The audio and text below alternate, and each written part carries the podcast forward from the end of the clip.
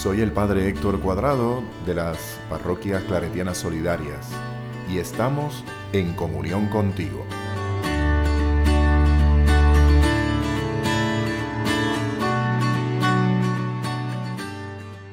Saludos a todos, hermanos, líderes de comunidades de vida de nuestras eh, parroquias claretianas solidarias.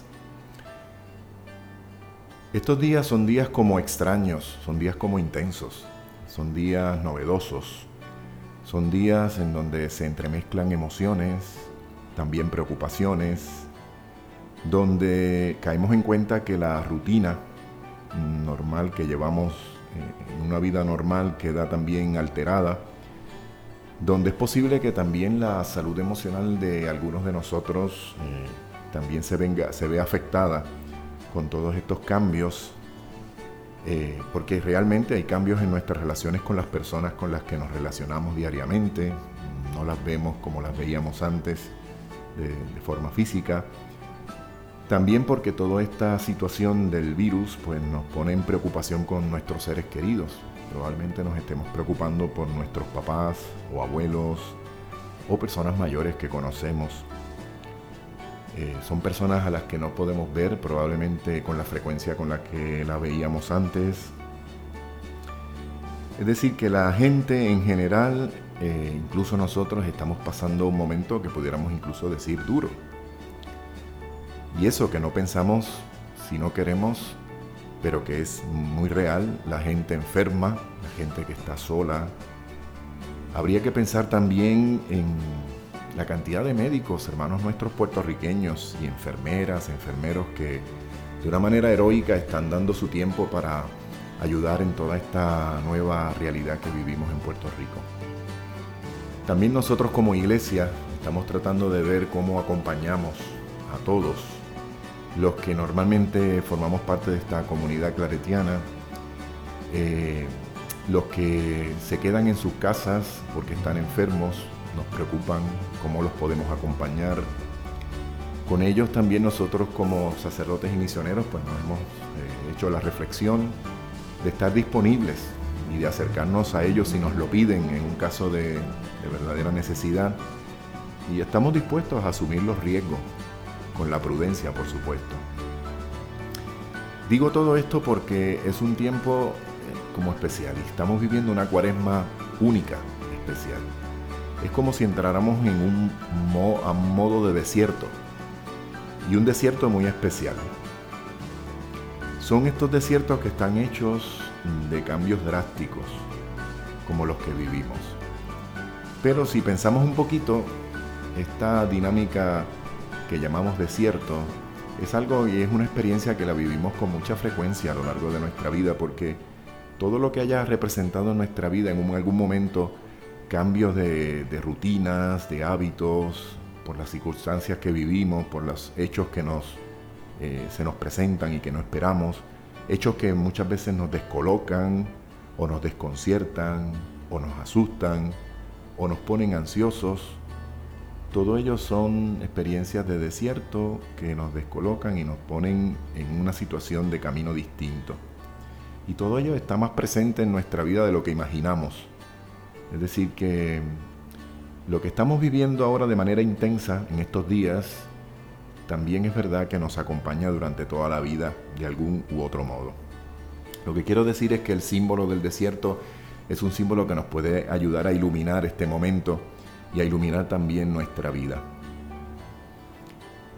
Cuando nos somos invitados al desierto, somos invitados como a Jesús a ayunar, y en este caso se nos invita a ayunar también de tantas cosas.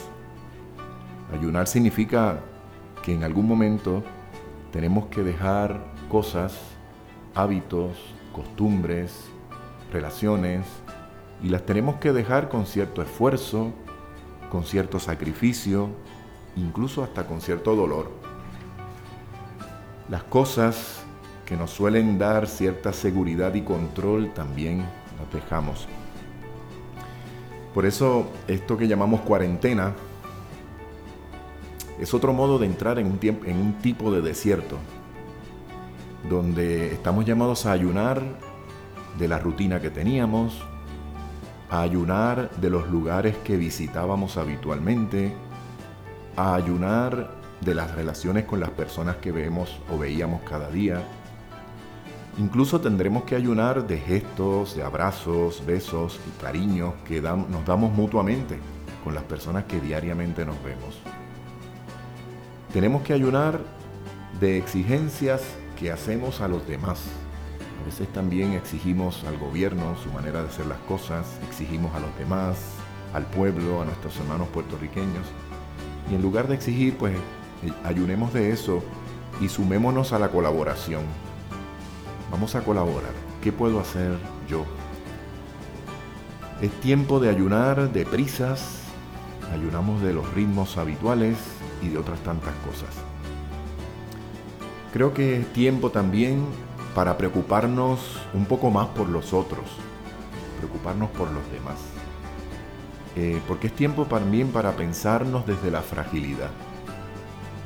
Todos somos frágiles y si hay algo que tenemos ahora todos los seres en común, todos los seres humanos, no importa la procedencia, es que este virus, esta pandemia ha puesto en evidencia que todos los seres humanos tenemos algo muy en común que es la fragilidad. Somos frágiles. Pero en esa fragilidad, en vez de, en lugar de mirarnos a nosotros mismos y la propia fragilidad, como que estaríamos llamados a estar atentos a la fragilidad de los demás. La fragilidad de los mayores, la de nuestros padres, la de la gente que está más vulnerable. Y no es que tengamos que cuidarles, pienso yo, ahora, en este momento, porque estamos pasando este virus, este tiempo especial, sino porque probablemente Dios nos está invitando a que sea un modo de vivir antes de este tiempo, durante este tiempo y después que salgamos de todo esto. Es decir, tenemos que aprender a cuidarnos mutuamente, especialmente a los que más solos o vulnerables están.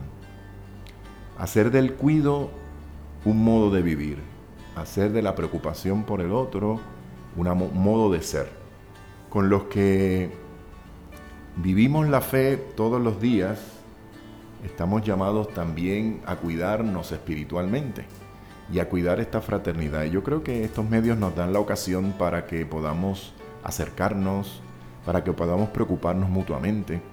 En estos días que hemos iniciado hace unas semanas el proyecto En torno a la mesa, por ejemplo, una de las tareas de los animadores de mesa era esa llamadita que haríamos a los que participan en la mesa durante la semana, a los que vienen o a los que no han asistido por alguna razón.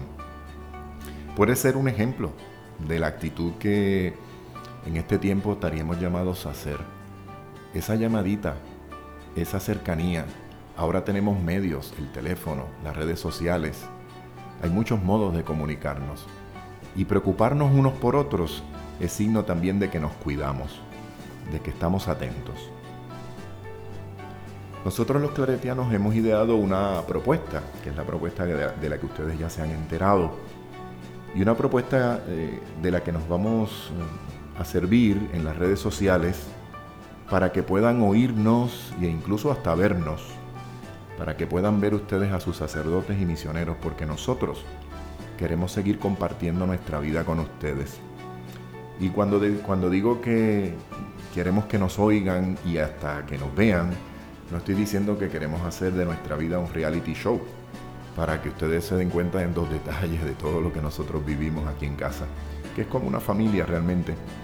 Pero más que eso, queremos que ustedes eh, reciban de nosotros lo que nosotros vivimos en esencia, que es nuestra fe, nuestra relación con Dios, nuestra esperanza puesta en Él, eh, nuestro esfuerzo, nuestro poner eh, al frente de nuestro corazón a todos ustedes y a los más vulnerables, nuestra oración y nuestra capacidad de compartir la vida.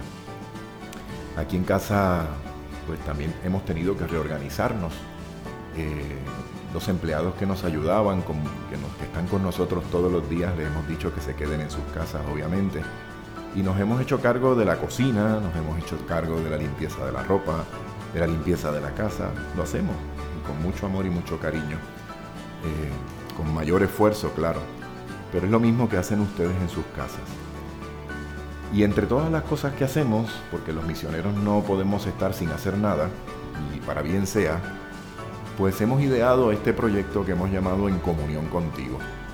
Y este proyecto pues tiene tres momentos que vamos a compartir y ojalá podamos hacerlo eh, todos los días. Vamos a compartir con ustedes un momento de oración de la mañana en el que le vamos a proveer una oportunidad de que estando en casa y teniendo ahora un poco más de tiempo, pues podamos sacar ese tiempo de oración en silencio, eh, de escucha del Espíritu de Dios, de escucha de la palabra, de comunión íntima con el Señor y con todos los demás. También vamos a compartir con ustedes una pequeña reflexión que hemos puesto como título En comunión contigo, en el que quiero acercarme a ustedes con reflexiones de diferentes temas, pero que nos pueden ayudar a, acoger eh, las cosas de la vida como van llegando y nos ponen en comunión, nos mantienen este espíritu de familia. Y en tercer lugar, tercer momento, será la celebración eucarística que intentaremos eh, eh, publicar por Facebook Live eh, todos los días a las 6 de la tarde. ya ustedes han recibido la promoción y pueden ponerse en contacto a través de ella con nosotros. Finalmente, quiero hacerles saber que nuestro deseo es que todo este camino cuaresmal que se nos presenta eh, con estas características nuevas, que obviamente son para nosotros un reajuste, no solamente físico, sino también emocional y espiritual, eh, nosotros que somos hombres y mujeres de fe lo vemos como una gran oportunidad. Y seguro que de todo esto, como hemos eh, experimentado en otras ocasiones, cuando hemos tenido huracanes o experiencias de terremotos como nuestros hermanos del sur, saldremos y podremos salir fortalecidos en nuestro espíritu, en nuestra capacidad fraterna, en nuestra capacidad de entrega, en nuestro amor a Dios y en nuestra fe. Así que hermanos, ánimo, nos seguimos escuchando todos estos días. Dios les bendiga. No tengas miedo, no desesperes, no pierdas la confianza. No tengas miedo, yo voy contigo siempre y a donde vayas. No dejes que envejezca un solo sueño, cosido alguna almohada, anda, levántate ya.